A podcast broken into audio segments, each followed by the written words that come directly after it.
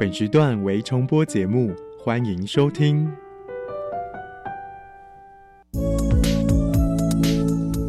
各位旅客您好，本班机即将前往幸福科技岛，祝您旅途愉快。这里有最潮的科技，最有创意的循环经济应用，最先进的再生能源技术。欢迎收听由南英、利明所主持的《幸福科技岛》。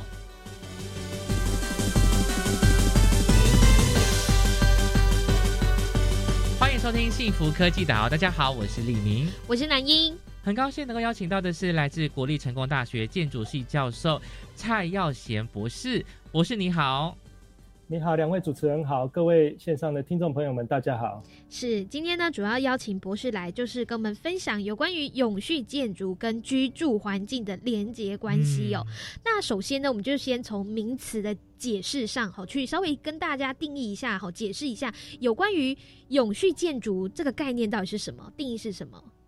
诶，先跟大家呃聊一下哈，就是呃永续建筑的永续哈，其实大家应该也不陌生，嗯。啊，那这个我们叫做永续发展，各位可能有一些人也知道哈，我们在联合国啊，我想之前有蛮多节目哈都有聊到这一些国际上的发展哈，那联合国呢啊有公告一个叫做永续发展目标，我们又叫 SDGs 哈，就叫 Sustainable Development Goals，我想这个也在我们政府哈，就是也有大力在推广这个哈。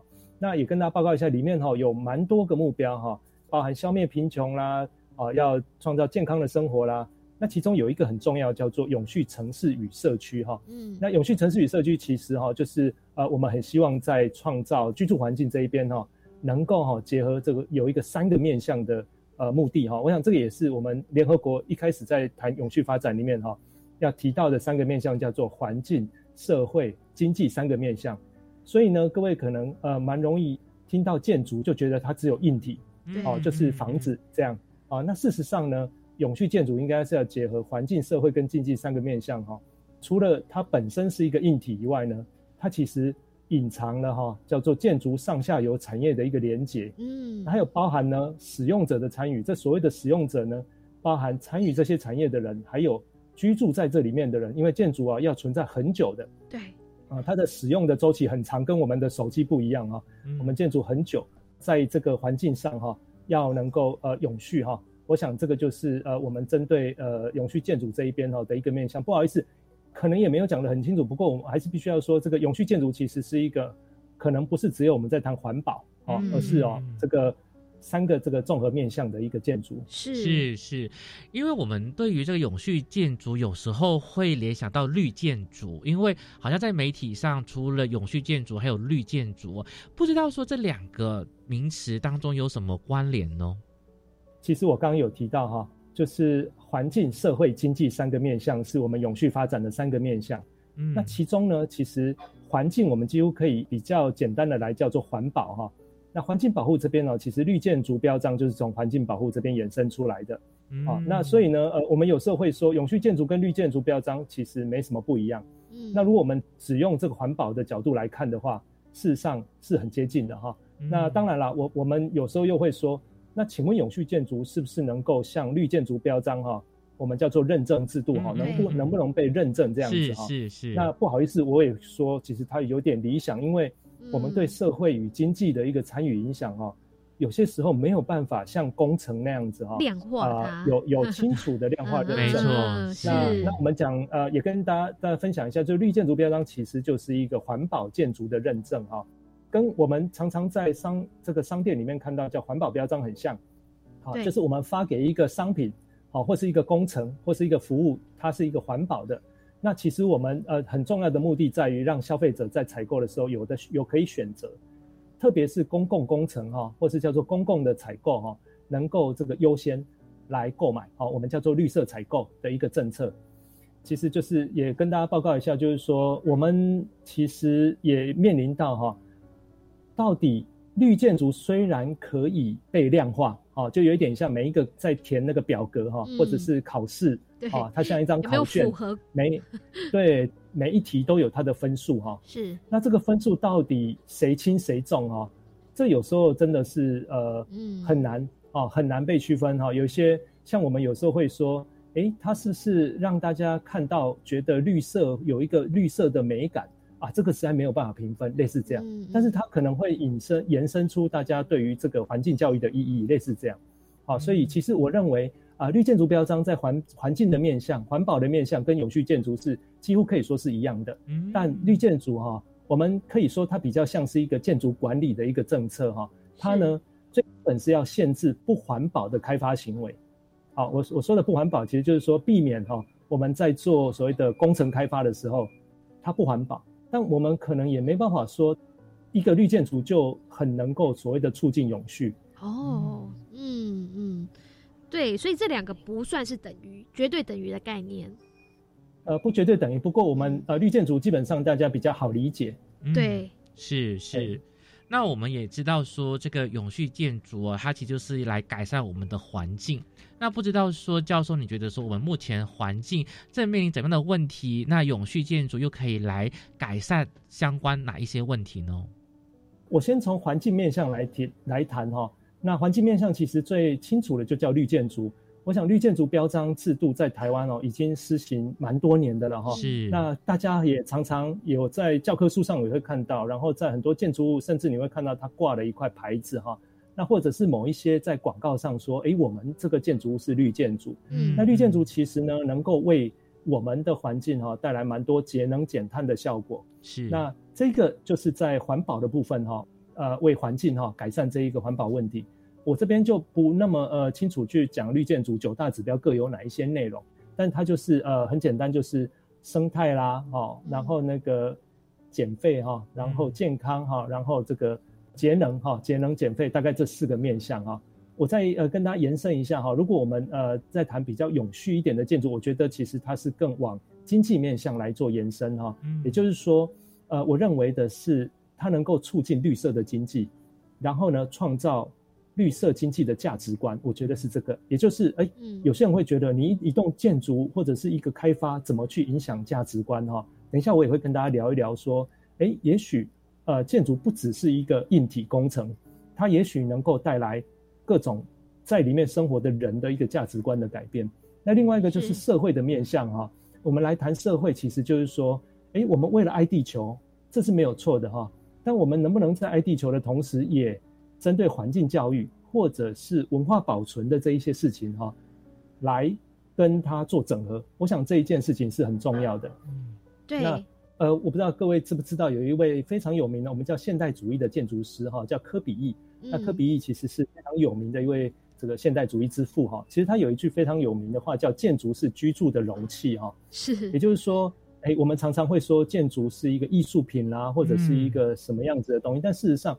它是包容居住的一个容器哈，那建筑虽然是一个容器，有时候就会反过来说，哎，它只是一个壳，但是其实我们说永续的生活其实是里面盛装的东西，哦，那我们会很希望说，在永续建筑的推动之下哈，我们除了它本身是节能减碳之外，它能够。让里面哈，或者说我们在推动这个政策，能够增加所谓的人跟土地之间的关系，甚至世代公平的观念。我想世代公平本身就是永续发展里面一个重要的观念。嗯嗯，对。那刚才其实教授有稍微提到说，呃，绿建筑有九大定义嘛？那不晓得说永续建筑的话，它大概可能要符合哪些条件吼，才有办法被称为永续建筑呢？就是在我们在节能减碳，我们可以说减几度电啊，或者是省几公克的碳啊，类似这样子的方式去做数据的量化。嗯。但是呢，当我们提到经济或者是啊文化哈，或者是社会的面向，它其实没有那么容易去数据量化。当然，我想很多的学者哈，尤其在国际上哈，有一些试图着要提出这一些数据的量化。那即便它可以量化，后续呢还有个另外比较大的问题是，那请问环境的分数跟社会的分数，还有经济的分数相互之间呢？我想这个都非常非常难相互比较哈。所以有时候我们会被说，哎，永续建筑本身是一个理想主义哈。但我们回头来看哦，就是联合国在谈 SDGs 啊，我想各位也许知道哈，它有十七项，包含我们这一些内容哦。其实啊，在国际上也有为每一位每一个国家哈，甚至为啊某一些团体哈来做所谓它的永续发展的得分，好的一个评比，包含我们有提到，我不知道各位先前应该有提到类似 ESG 投资哈，也就是在地球环保之下哈，我们会为这个公司哈一些企业来做评比，嗯，这些呢其实都是呃量化的评估，我觉得那基本上没有太大的问题，只是我们很希望在做量化评估同时，不要忘记我们的人文。我们的一些经济长期、长远或是教育的一些思维，我们是这么想的。嗯，所以老师的意思就是说，永续建筑其实它就是有包含了文化、社会、经济这部分，其实是比较难量化的。也很感谢呢老师呢的一个解释呢，让我们对永续建筑有更多的认识哦。接下来呢，老师呢就有还有一个永续建筑的工作室，我们先休息一下呢，待会再请老师来做介绍。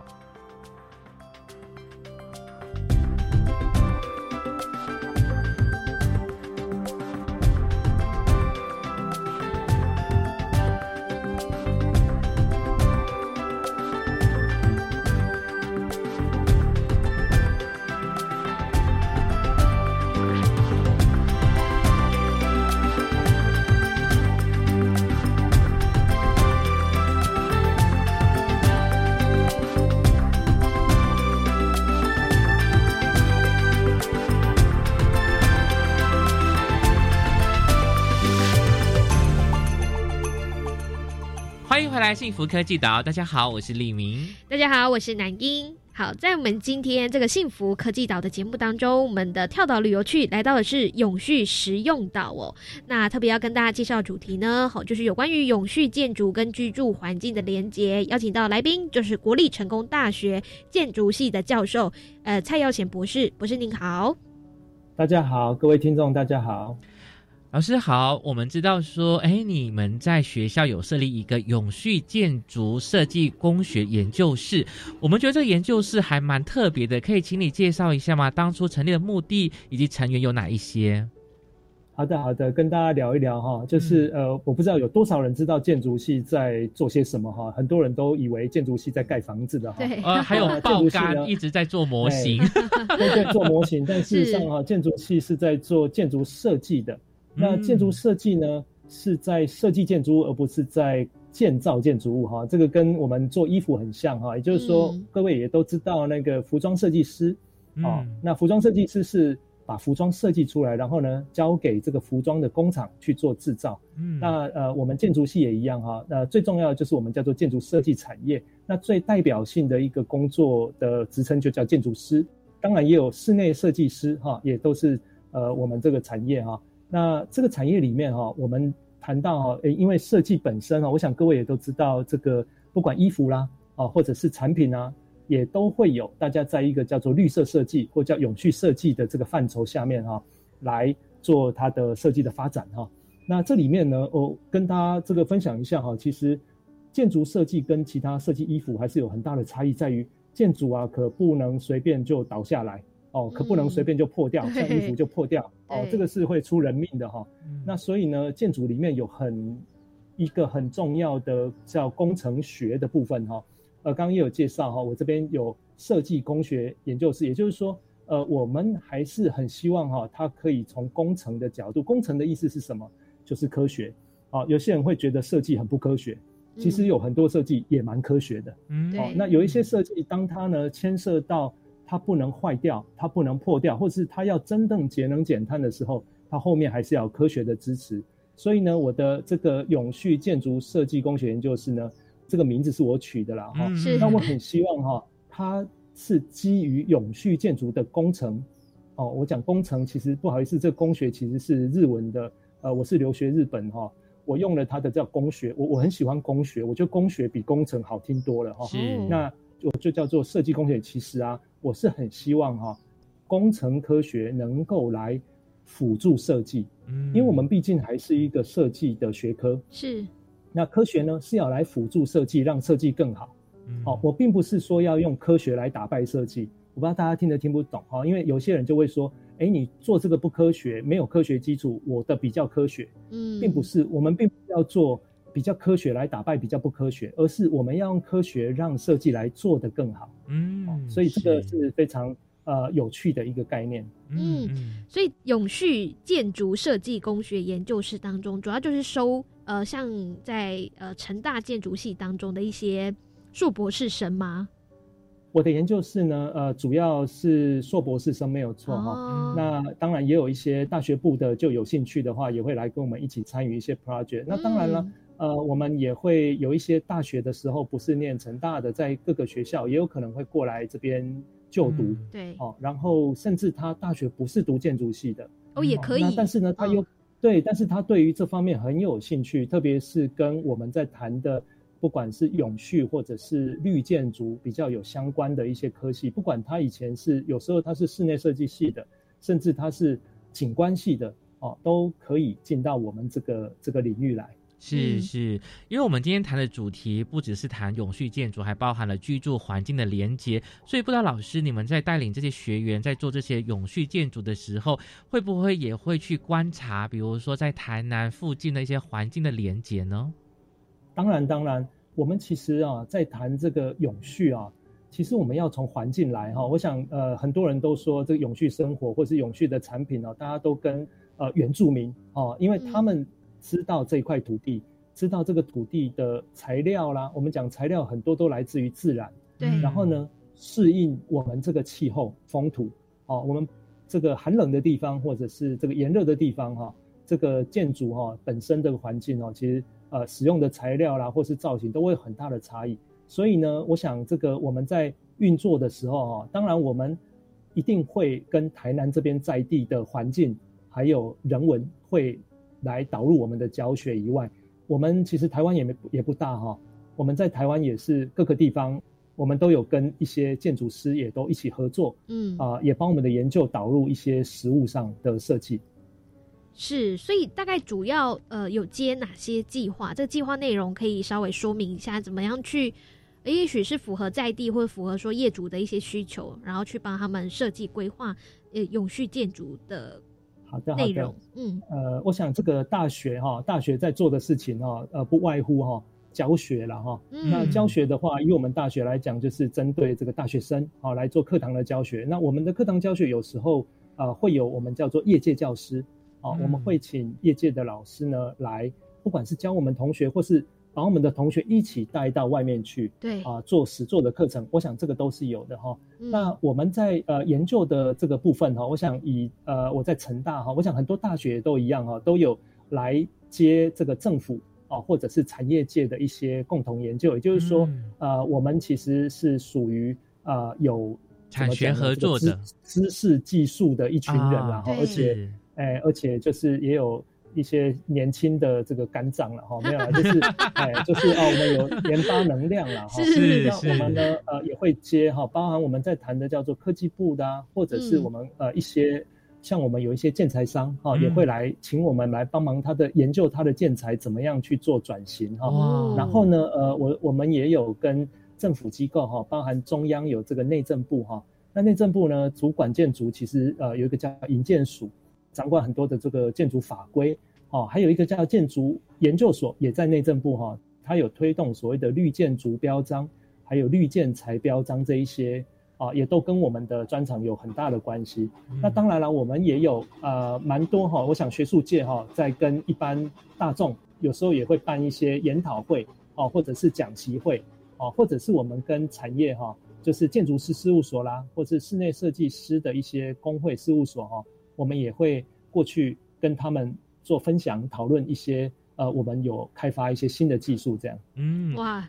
几乎好像是包办了产官，产官学 对，所以我觉得学员加入你老师的研究真的好幸福，可以学到很多课程以外的东西哦。而且呢，我也觉得说，哎，不知道你们会不会办一些活动呢？比如说带领学生去比赛啦，或者是做一个校园导览啦，让更多人更加认识永续建筑。好的，好的，呃，您刚刚讲的没有错哈，就是说我们那个来我研究室的学生哈。我都跟他们说，你不要以为自己还是学生哈，对，就是在研究所的阶段，我很希望他们是半个社会人，也就是说，呃，不要每天就是研究那些理论哈，而是说能够跟着我们去看看原来这个实物界哈，这个这个战场长这个样子哈，所以呢，我们当然也有呃办一些所谓的学术研讨会啦，还有呃讲习会哈。我想呃参访哈，我我刚刚也有聊到哈，就是说呃我们成大哈有一个很有名的绿建筑叫绿色魔法学校哈。对，我想这个都我们也常常哈去做导览的哈。当然，我觉得比较重要的是呃带着学生哈一起到。建筑师事务所去参与他们实际的案子，嗯，然后呢，试着把我们在研究的东西呢，来他们事务所里面去实现。那建筑师事务所一定是接受一些我们叫做业主的委托哈来做设计的，嗯，那我们要做的比较 green 的时候呢，我们也要想办法协助建筑师来跟业主做说明，让业主也能够愿意买单哈。因为绿色的设计有时候，我想跟我们在卖这个。呃，比较绿能产品也一样啦，哈，有可能它的价格会有差异哦，或者是说会有一些需要它后续配合的事情的时候，我想这个过程是学生非常需要知道的，哦，也就是说，我们都知道，呃，green design 很好，但我们遇到每一个业主他在思考的事情不一样的时候，甚至公家机关，嗯，啊，他们也不一定哦就会愿意去做这些事情的时候。我们带着他，然后跟建筑师一起冲到第一线，试着找资料，试着用一些数据去说服他们。我想这个可能是我们啊在过程当中给呃学生们哈，也许可能是最重要的教育。好，那除此之外，像这个居住环境的部分的话呢，好，虽然就是在呃教授所成立的这个工学研究室当中会做一些产学的合作嘛，那。另外一个议题就是说，像是这个居住的环境，怎么样跟永续的建筑来做一个结合呢？可以打造一个就是所谓的永续绿能的家园。我觉得这是我们共同的理想哈。我想呃，在科技教育这个领域哈，哎，我们叫幸福科技岛，对不对？对对。啊，幸福科技岛这个我觉得题目很棒哈。其实呃，刚刚这个主持人问的哈，这一个其实就是永续绿能，其实就是。这个智慧科技岛里面哈，一个我们我们努力的目标，然后大家应该也都知道，二零五零年我们承诺要做到 net zero，就是近零碳排哈。嗯。那事实上哈，大家就是很多人都会说这成口舌之快了哈，然后各个国家也都先承诺了再说哈。对。我想这个呃，对我们来说几乎是个不可能的任务哈。我想为什么我说几乎不可能？因为它必须要做很大的改变。对。那在我们的居住环境里面哈。呃，我我要传达的其实也很重要，就是说大家都觉得，哎，我们的建筑要做的很节能，然后呢，我们要导入很多的绿能，哦，就像我们讲再生能源，要想办法在我们周边都有，然后我们的材料呢要循环再利用，然后我们的这个生活周边不管家具哈这一些面向，其实它都是硬体跟工程的面向，嗯，但最重要最麻烦的其实是居住形态必须要改变，是，就像我说的，呃，我们。刚刚讲这些工程面向都是那个容器哈，那容器，你如果里面装的所谓的生活这件事情不改变，你的容器要改变也是非常有限度的，嗯，啊，所以呢，我们很重要在于怎么样去减少对能源跟资源的依赖，嗯，这个时候呢，其实我们需要改变对土地跟资产的观念，呃，很重要。也就是说，如果在目前的土地跟资产的观念不改变之下，其实我们很难。解决对能源资源的依赖哦，那这一件事情呢，其实很简单。我我有时候就会举例说，有一些年轻人哈，就是呃现在不运动了哈，然后吃，然后玩电动玩具玩很久了哈，然后就是年轻的时候借很多哈，然后呢，到时候看什么时候还这样子哈。那其实事实上我们在谈能源资源对这个土地的影响都一样，也就是我们现在如果用的多。借了就是要还的，好，那不知道是我们这一代还，那如果不是我们这一代，就是再留子孙，让子孙来还，是啊。其实我们在在谈的就是这个样子。那我们必须哈要重新定义价值，如果不做这件事情的话，我们的永续绿能家园其实很难来达成。所以虽然我们今天聊的是永续建筑，但其实我想要跟大家聊的其实是一个永续的生活环境。是，好，我其实这里哈。也提两个有趣的思维哈。好，那到底呢包含哪两项有趣的思维？时间关系，我们先休息一下，那待会呢再继续请呃蔡耀贤博士来跟我们做分享。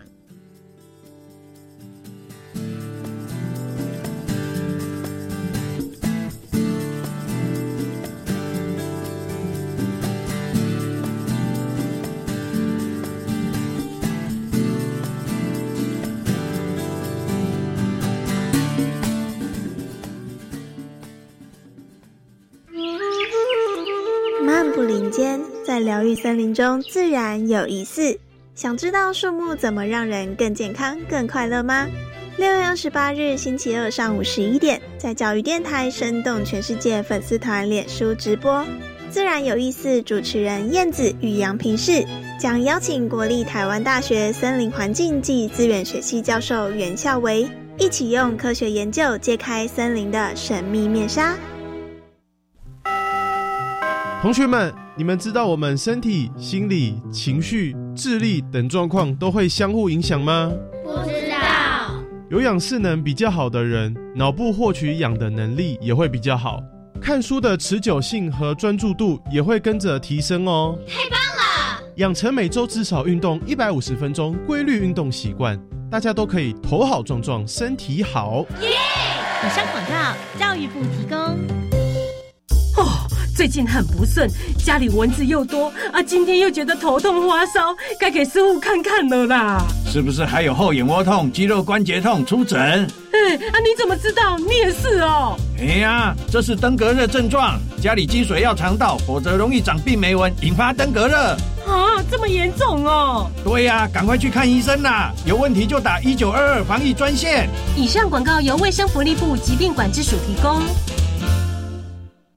加外加外，阿玛波拉，扎根格玛西卡斯达斯，的扎古拉布古列列。大家好，我是来自台东的胡代明，这里是教育电台。那罗哇那咿呀那呀哦哎呀，那是你呀鲁玛的呀恩哦，朋友们就爱教育电台。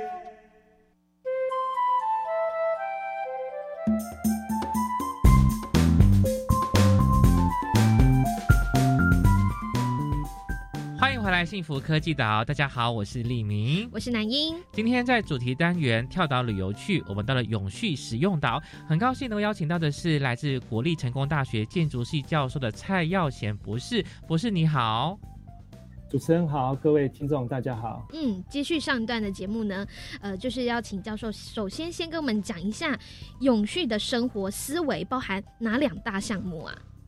第一项其实就是多踩踏跟认识自己的土地哈，然后呢，好好思考一下我们要留下什么给你的子孙。嗯，那第二个哈，其实是我要讲的最简单的，叫新台币是最强的工具哈。嗯，有人说，当你做每一次的购买的时候，就是为你未来想要的生活做投票，非常有趣的一个思维哈。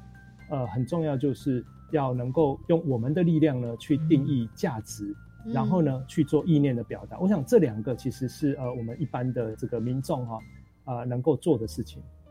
哇，所以我觉得这个思维是很重要的，因为要改变呢，其实就是从思维开始做起。不知道说在国外呢，有没有一些案例呢，可以做一些分享呢？国外其实有好多的案例哈，我想各位在这个网络上哈去检索，都可以得到好多好多的这个案例哈。嗯，那其中呢，我想。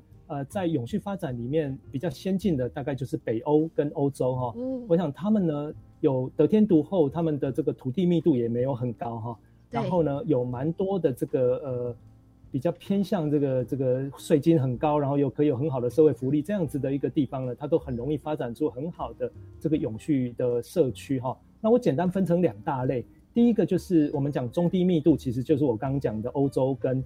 北欧这一些哈，我举一个叫德国，德国有个地方叫 Freiburg，叫佛莱堡哈，那它有一个 Verben 社区哈，就叫做福班社区啊。不好意思，这个发音其实是德文，我也我也可能没办法发音的 好哈。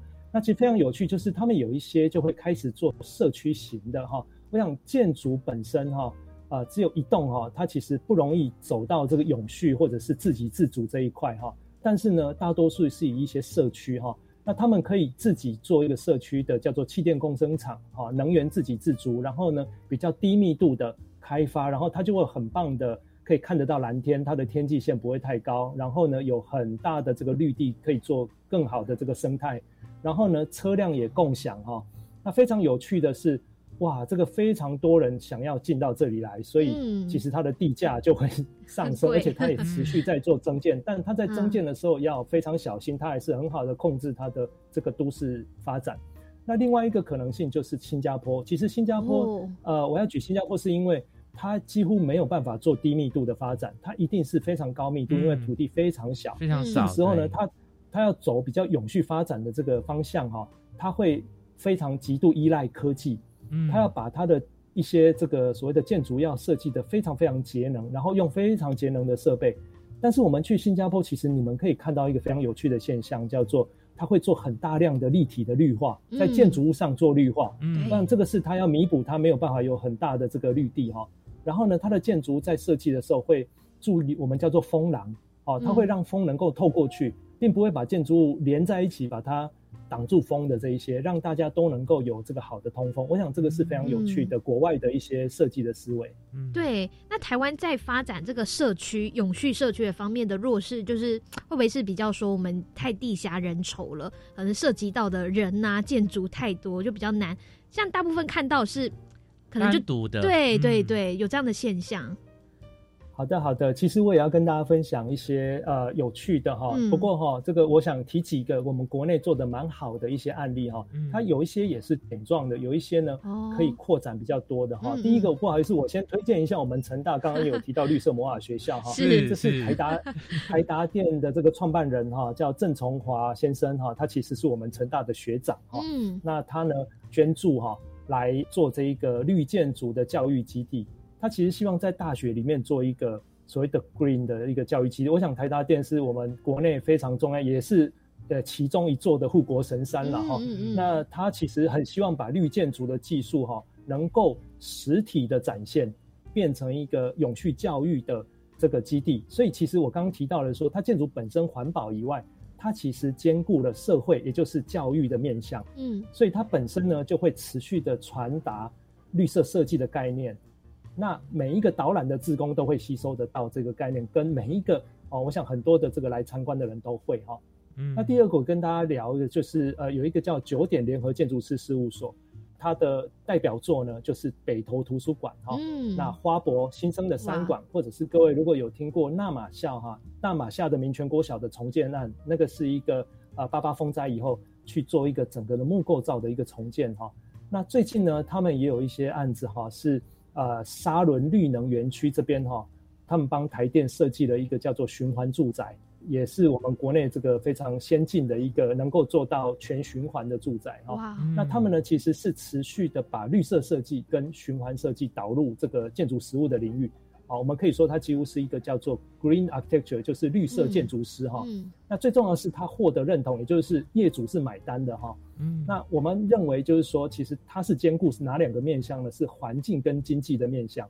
也就是说，它除了在环保之外，它也促进了这个绿色经济。也就是说，把绿色的这个设计哈，能够持续的卖给消费者。哦，我想这个很重要。那九点他们提出来很重要的一个。概念叫做低碳美学，比如说我们都很希望建筑物很低碳，但是它也要很美啊。它希望能够能够整合哈，不要说我们今天买东西啊就只有低碳，就像大家去买车子，哇，我也不要一台很省油的车，但它长得好丑，我我不想买，好类似这样。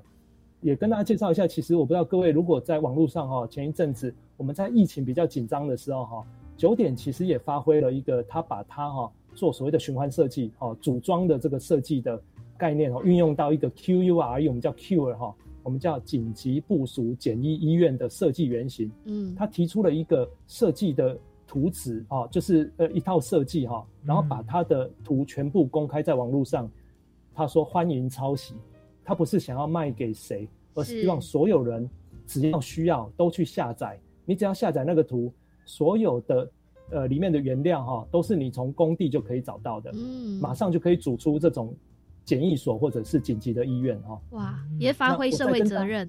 是的，是的，它除了环保以外，其实它能够兼顾其他面向，我觉得非常重要。嗯，那再跟大家介绍一个叫谢英俊建筑师，我不知道知不知大家知不知道哈？在九二一大地震的时候，他协助日月潭哈有一个叫少族部落的一个重建哈。嗯，那他其实有开发了一个叫做很好组装很。叫做轻钢架的一个自立造屋，也就是说，他让灾民哈，我们不是政府去帮他盖房子，而是他让灾民自己去盖房子。他主张盖房子是基本人权的哈。他说，以前的房子都是大家自己盖的啊，怎么到现在都要叫怪手、叫吊车来盖呢？他去开发一个每一个构件都是两个人就可以搬运的，所以呢，他在莫拉克风灾以后呢，他同样去协助做家庭重建，就是我们叫中继屋或者是永久屋的一个建造。我非常钦佩他，因为他展现了环境、经济跟社会三个面向结合在一起。我认为它就是永续建筑。嗯，但他盖的这个叫做呃，让大家自立造物的这个房子，可能没有办法取得绿建筑标章。对，好，因为它这个是一个算分数的东西哈。那它其实有一点简陋，但是呢，它很环保，它随时可以拆掉再去别的地方组装，然后呢，兼顾这个居民的经济跟。它其实是为这个社会有很重要的这个社会责任哈，我觉得非常棒。是，大概跟大家分享几个非常有趣的，在台湾其实也做得很好的呢。是是，真的。透过老师的这个介绍啊，让我对这个台湾的永续建筑有更多的认识哦，真的是很希望能够继续的推广。不知道说老师以你的观察说，我们在推广这个永续建筑的状况方面，会遇到哪一些状况呢？我们其实哈，在推广的过程当中。能够量化的哈，就是绿建筑标章。是，那我想绿建筑标章在公共工程，甚至最近民间工程也越来越多哈，都来采购哈，就是选购这个绿建筑标章哈。当然，很多政府、地方政府有来运用了哈。比方说，呃，我不知道各位有没有听过这个高雄有推高雄错了哈。那台中呢，哦，还有台北，他们也都有所谓的低碳自治条例，或叫做绿建筑自治条例哈。他们里面呢，有可能会规定说。哎，建筑哈就一定要装太阳能板了哈，有一些有一些建筑了哈，那有一些呢，他会要求哈，就是在都市更新，我不知道知不知道，都市更新的时候哈，你拿到绿建筑标章的话哈，可以有容积奖励，也就是它可以多盖一些，呃，对，哦，多盖一些面积了哈，那当然多盖一些面积，建商就是会多赚一点钱，哦，它这个其实就是，哦，那推行了这么多年来哈，其实。我们在业界其实非常有趣哈，我们常常会说绿建筑已经是标配了，就是 能做能够做到绿建筑已经是很基本的了哈。我们应该要再往前哈，再往前走。那当然往前走是什么哈？呃，有些人会说，呃，我们要做到零碳的建筑。我刚刚讲那个成大的绿色魔法学校本身就是一个零碳哈的一个建筑物哈。不过不容易啦哈，就是如果它这个我们在一个比较高密度的环境没有那么容易，所以呢，我们很希望能够做永续。更永续的建筑哈，甚至其实我喜欢用社区或者是城市的角度来谈永续建筑，因为一栋建筑其实它能发挥的力量或生活其实有限，提供的生活没有很有限的。所以呢，其实我们很希望其实它是一个社区，因为它这么多面向需要社区的一个规模才能够呃相辅相成哈。就是说它要有居住的，要有工作的，要有什么哈？一栋建筑其实有时候也就只有单一一个功能而已。那我们其实有蛮多认证制度，但是哈，我还是很担心认证本身变成一种可量化，但是我们就我们就没有办，我们就就舍弃那种无法量化的东西。我觉得是有一点危险的事情。没错，没错，是嗯，网络上也都有很多评比哈，也就是说有一些国家会做所谓的国际组织会做一些所谓的永续发展认证，或者是打分数哈。那当然这个北欧分数一定都很高，嗯，但事实上我觉得呃反过来。其实非洲国家是对地球最永续的一个 一个群体，你知道吗？他们用不到什么资源，用不到什么。我们好像有点奇怪哈，就是我会觉得我们每一个认证，其实它都有它的这个一些盲点，跟它的认证的这个这个站的试点哈。对，所以我其实是希望大家不要一直站在认证的角度，而是说我们想一想。面对永续，我们能做什么？啊，那绿建筑的这些这个指标也很好，也很好。我们尽量来搭配，但是不要为了得分而没错去做。是是是。那民众可以怎么样来了解有关于绿建筑，甚至或者是永续建筑这些精神呢？我想大家也知道，如果我们真的要走到 net zero，就是近零碳排，我们的生活需要有很大的转变之外，其实我们在生活周遭哈，我们需要有更多的。木材，我们叫木构造，来取代我们的钢铁、水泥这一些高碳排的东西。那有些人会说啊，木材盖的房子，大家心里面想的可能搞不好都是那种我们去旅游的时候住那种小木屋，哦，然后很简陋，然后呢，呃，我担心它这个地地重地震来会倒啊，或者是我们讲消防就是会起火，还有第三个就是它隔音很不好。哦。如果你们住过小木屋那个两层楼的哈，楼上几点起来我们都知道这样哦。那当然，这个木构造其实，在呃欧美国家哈是非常普遍的哈。那现在我们有时候开玩笑说，现在最先进的材料就是木材了，嗯，啊，因为木材已经可以盖到高层建筑了，或者是木材跟钢骨大楼的一个结合，对，啊，那它可以大量的减少所谓的钢铁跟水泥的用量。那这一个其实我觉得是呃我们要开始去注意这一些东西哈。那当然第二点，其实对民众来说，居住生活的改变，当然这个买房还是租房，买车还是租车。这个我们大家开始有很多的转变，好，包含购买东西跟价值观的呃转变哈。那最后一个转变，其实我认为其实最有趣的是，台湾也曾经经历过一个人口很开始往都市集中，尤其是往台北集中的一个年代哈。那个年代林强在唱那个《用真假》的那个年代哈。不好意思，我透露年龄了。那 但是呢，大家有没有发现，在最近的一个 COVID-19 的一个状况底下，其实。你会不会发觉大家要开始分散了？嗯，其实我们发现，其实不一定要集中在一个地方，我们也可以做好事情。所以，其实呃，我想之前台北市长也有提到说，也不一定大家都想要住台北哈。当然，有人说大家都想住台北哈。那其实我们现在很多的城市都在打着我们是宜居的城市，嗯，我们是很容易年轻人可以来这里创业的城市，我们可以来这里建立家庭，然后养育小孩的城市。我们这个城市里面有很棒的社区营造，我可以让，呃，每一个人在这里互相之间呢，能够有更多的连接。这些呢，其实就是一个分散的动作。也就是说，我觉得我们在迈向永续生活的时候，我们要开始想，我们一定要大家往城市挤吗？还是其实我们可以在网络或者是这种我们叫智慧的一些。科技之下，哈，我们可以逐渐走到比较分散一点的形态。其实这样会让我们更接近我们现在在谈的北欧或者是欧洲的那种生活形态。哇，非常感谢啊老师的分享啊，让我们对这个永续建筑跟居住环境连接呢有更多的认识。那在这边就非常感谢老师的分享了，谢谢您，谢谢。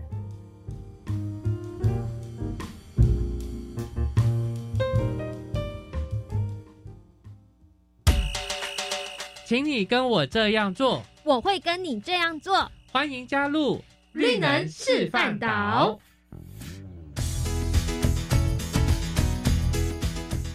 欢迎回来，幸福科技岛。大家好，我是李明，我是南英。好，在我们今天幸福科技岛的节目中，跳到了第二个岛，就是来到了我们的绿能示范岛。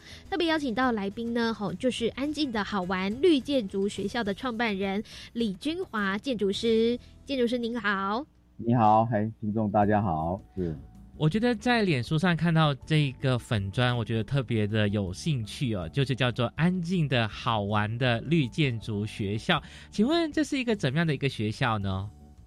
其实你把字面拆开，它就是一个叫安静的好玩，那后面是一个绿建筑学校。对，基本上如果比较窄义的去定义，它就是要做一个环境教育的场域。比较窄义去定义它，那那名字怎么出来了？那当然就是透过创意发想，然后找出来了。但它还是有个核心哈，就是安静跟好玩。嗯，这代表了台湾人的素养啊。台湾人的素养其实已经到达一个水准，灵性思考了的那个强度会越来越高。你从在安静里面去找到那个好玩的地方。嗯，对，那所以呃，特别是以安静的跟好玩的这样的元素，要怎么样融入在你们的所谓绿建筑的学校当中啊？安静，它的对应就是就是不安静哈。就是人类的发展到了科技啊，工业文明嘛哈，到了科技到商务，其实就越来越不安静了。嗯，你会发现它的不安静相对于。它在这个地球表面上的活动，我们统称它都在消费环境，或叫它消费地球。嗯，哎，从来没有静下来想说，哎，这样继续发展下去，到底是自毁前程呢，还是很永续？所以是要它安静下来。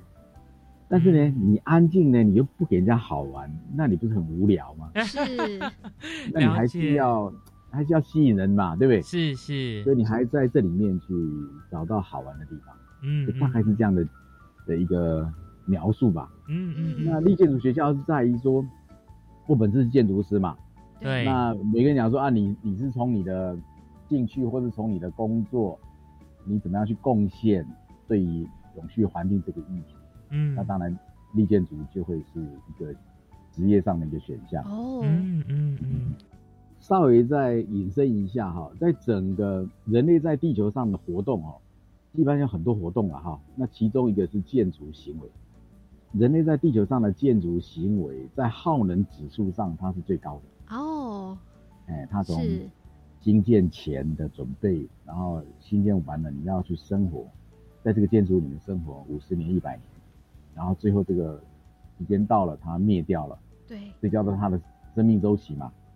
这样的周期的耗能是在地球的人类在地球表面上的活动里面，它耗能是最高。嗯所以呢，我们去从事这个议题的改善，哎，也不错哈。嗯从是耗能最高的这样的一个角度去发掘什么东西，怎么样的建筑它比较不耗能。哦，那如果说你要去定义立建筑，我们的定义是这样的哈，就是利用环境的优势，设计出最节能减碳的房子，是，嗯这个就是立建筑我们的定义啦。嗯，对。那其实呃，李君华建筑师，您就是也是从您自己的职业的专长这样出发哈，希望对于可能环境有一些贡献吧哈。那希望呢，在盖房子哈、制作房子的时候，是不是可以朝永续哈、那绿建筑这个方向来切入？好，因此呢，就是以教育的角度来创办了这个安静的好玩绿建筑学校嘛。是的，是，那到底绿建筑跟环境教育，像你们这个学校当中吼，到底怎么样去设计课程呢？这个东西是一个摸索的过程哦，没有人那么厉害哈。对，对于这个新的议题，你怎么样让现在的人类，嗯，能够去关心它的环境议题？其实这都是一个摸索，是一个新的行业啦。嗯，对，哦，那当然跟绿色接轨是，你只要能够活得长，当然就会很赚钱了哈。绿色产业嘛，那一开始这个东西确实是一个摸索的过程，所以你问了一个好问题，那个客人怎么设计？好，一开始呢，它是比较窄义的啊，我就教你绿建筑怎么盖，会是比较省能的，尤其是技法，嗯，技教你技法怎么盖，能够又快速又方便，又能够不用冷气。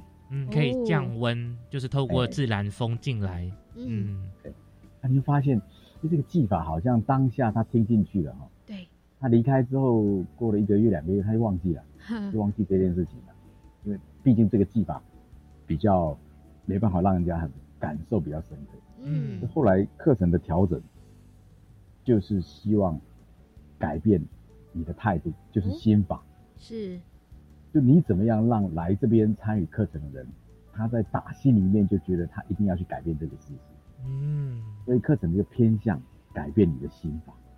了解。那这样子是比较专业，呃，具有一些建筑知识的人会来，可以来上课，或者说非专业，像我们这种一般民众，但也许就是有个梦想，退休之后打造将来一个绿家、绿建筑的对，家，然后也许可以买一块地，然后来做自己想象中的房子，好盖出那个模样。哦，你们针对对象会比较偏向哪一个呢？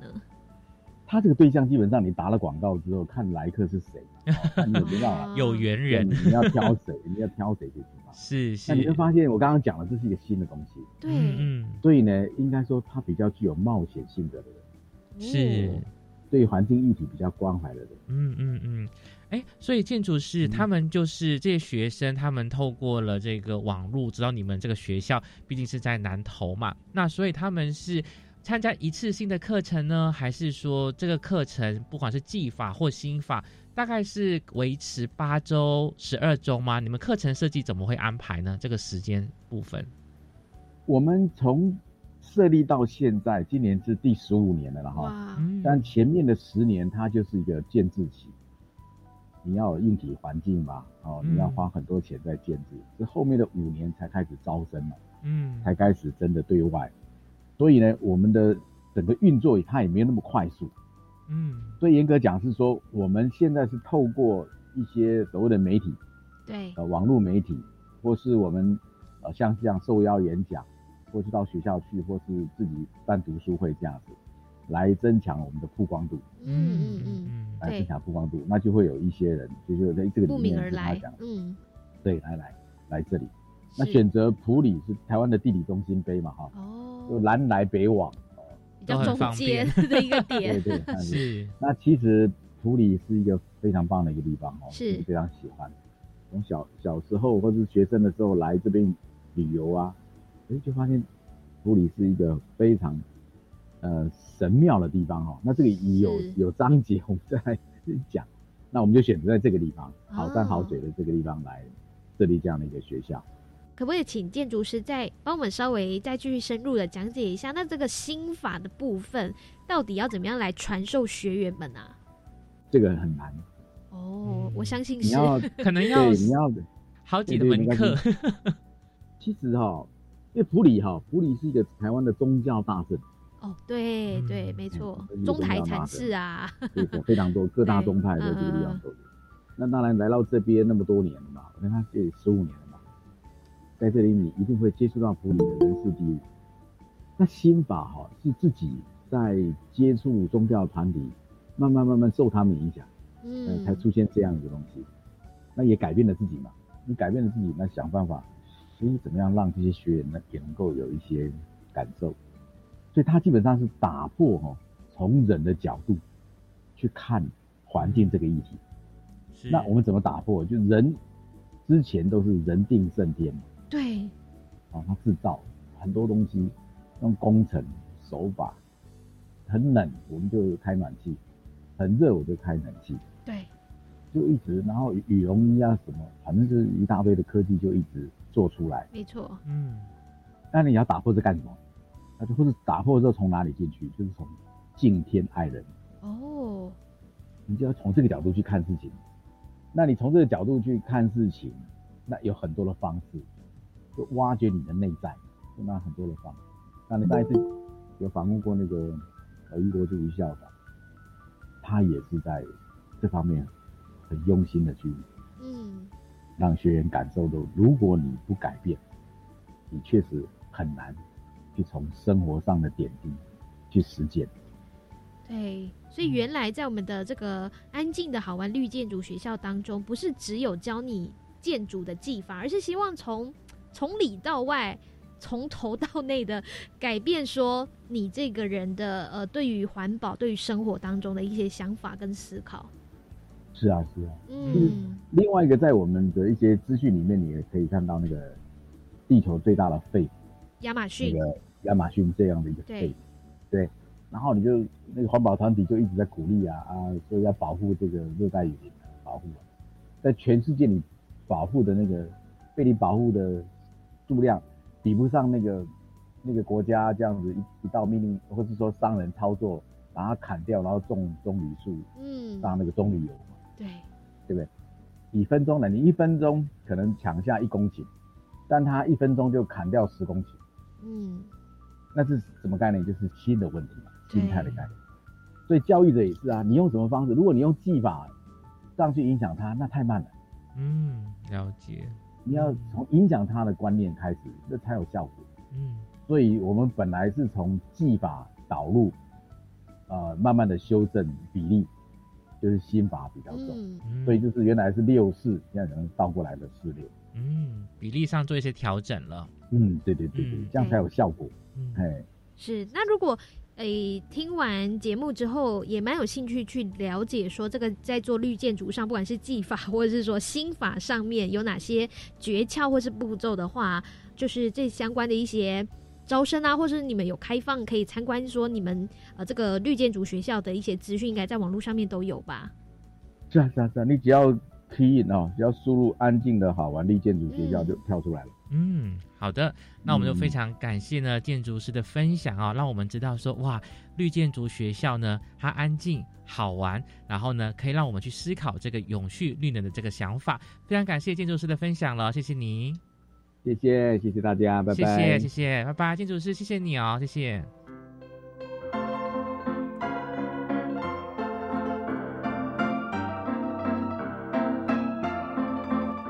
感谢大家收听我们的幸福科技岛。那如果对我们节目感兴趣的话呢，可以在我们教育电台搜寻我们的节目名称哦，幸福科技岛。我是立明，我是南英，大家拜拜。